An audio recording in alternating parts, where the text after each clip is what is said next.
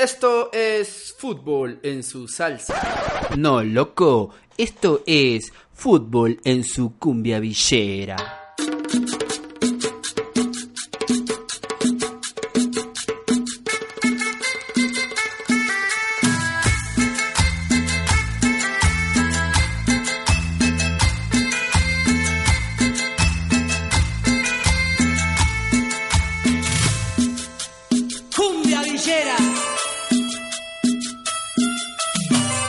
Final de la Libertadores es Argentina, querido.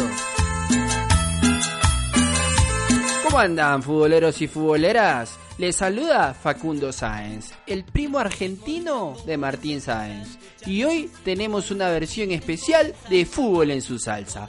Hoy vamos a hablar de la final de la Copa Libertadores que se va a jugar entre Boca Juniors y River Plate la última final de Copa Libertadores que se juega con partidos de ida y vuelta. Y vos vas a querer hacer una asado, una parrillita, ¿viste? Para ver el partido, invitar a los pibes. Y necesitas el dato que nadie tiene para poder comentarlo antes, durante y después de ese partido. Y fútbol en su salsa te lo tiene.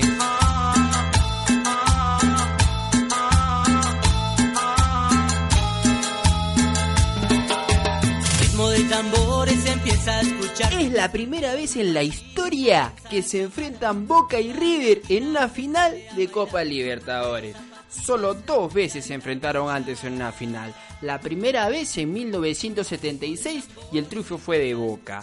Y la segunda es mucho más reciente, ¿viste? En la Supercopa Argentina de este año, con triunfo millonario. La revancha es ahora un superclásico define la Copa Libertadores.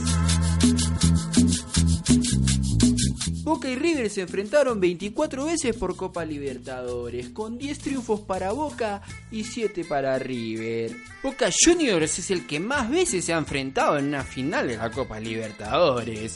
Tiene 11 finales de Copa, superando a Peñarol que solo tiene 10 la ganó seis veces la Copa Libertadores. Por su lado, River Plate es la sexta vez que va a enfrentar una final de Copa Libertadores. El millonario fue campeón las últimas tres veces que llegó a la final. Ambos llegan a la final con exactamente el mismo registro en la Comebol Libertadores 2018. 6 victorias, 5 empates y una derrota. Boca Juniors no recibió goles en ninguno de sus últimos 7 partidos de local ante equipos argentinos por Copa Libertadores. River Plate se mantuvo invicto como visitante en la Comebol Libertadores 2018, con 3 victorias y 3 empates. Ganó 2 a 1 el más reciente en semifinales ante Gremio.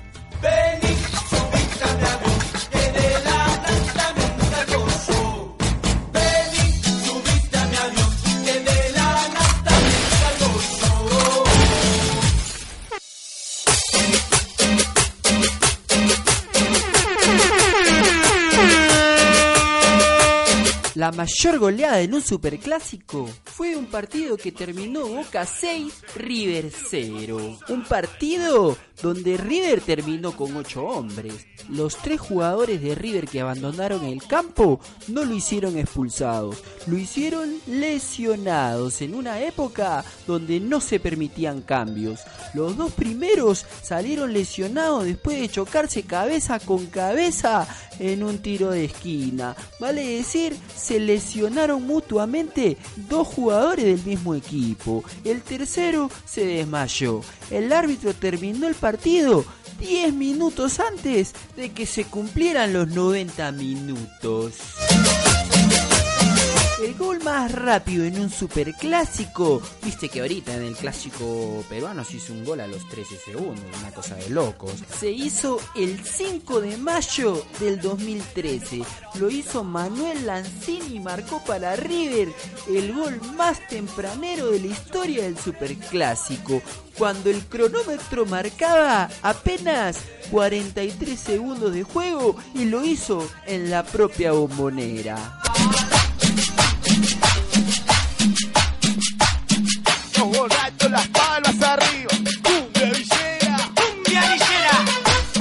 Este dato que te voy a dar. El arquero de River, Franco Armani, podría convertirse en el primer arquero en ser campeón de la Copa Libertadores con dos equipos distintos, con el Nacional de Medellín y con River Plate. Franco Armani tiene una historia muy particular. Franco era el portero estrella del Nacional de Medellín. Tiene 11 títulos de liga, un subcampeonato de Copa Sudamericana, una Recopa Sudamericana y una Copa Libertadores. Nacional es uno de los equipos más grandes de Colombia. Franco estaba enamorado de Medellín y Medellín estaba enamorado de Franco. Pero Franco tenía un sueño. Franco quería jugar el Mundial de Rusia 2018. Y no importa todos los títulos que ganara en Medellín, San Paoli no lo iba a convocar porque nunca lo veía. Fue entonces que con el dolor de su alma Armani decide despedirse de Medellín y aceptar la oferta de River Plate e irse para la Argentina, poner la cara en la foto para que San Paoli lo convoque y lo lleve a jugar al Mundial de Rusia. Armani comienza a romperle en River, sacaba todas las pelotas que se le iban al arco. Cuando comenzó la convocatoria para los partidos de preparación previo al Mundial de Rusia 2018 para la Argentina, San Paoli no lo convoca. Pasaban los partidos y pasaban las convocatorias y San Paoli no lo llamaba. La gente se estaba volviendo loca. ¿Por qué no lo llamas Armani si la está rompiendo en River? Sale la última lista, la última convocatoria, ya la lista final para el Mundial de Rusia y Armani no aparece en esa lista. Pero cuando uno de verdad quiere algo, el universo conspira para que uno lo pueda lograr. Y es así que cuando ya estaba todo listo, Chiquito Romero, que era el arquero titular de la selección argentina, se rompe la rodilla se abre un puesto más, una convocatoria más y Armani entra en la lista de los convocados a Rusia 2018. Pero ahí no termina la historia. Armani no solo quería ir a Rusia, Armani quería jugar. Y para San Paoli, el arquero titular, si no estaba el chiquito Romero, era Willy Caballero que Willy Caballero, insistía con Willy Caballero, llegó el trágico partido con Croacia, donde Willy Caballero por querer canchear una pelota, regala el gol a Croacia y Argentina casi queda eliminado del Mundial. San Paoli se ve casi que obligado a poner a Armani en el arco de la selección argentina, llegando a cumplir el sueño de poder jugar en una Copa del Mundo. Franco Armani es una de las figuras que verás brillar en esta final de Copa Libertadores.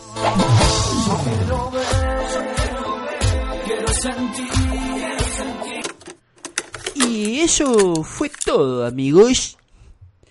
Amigos. Muchas gracias a la gente que anduvo preguntando qué fue del programa. Mi primo estuvo medio ocupado, ¿viste? Pero vamos, vamos a animarlo para que regrese. Eh, un saludo muy especial para todos los oyentes del programa y no te olvides que si te gustó, dale me gusta para darte lo que te gusta.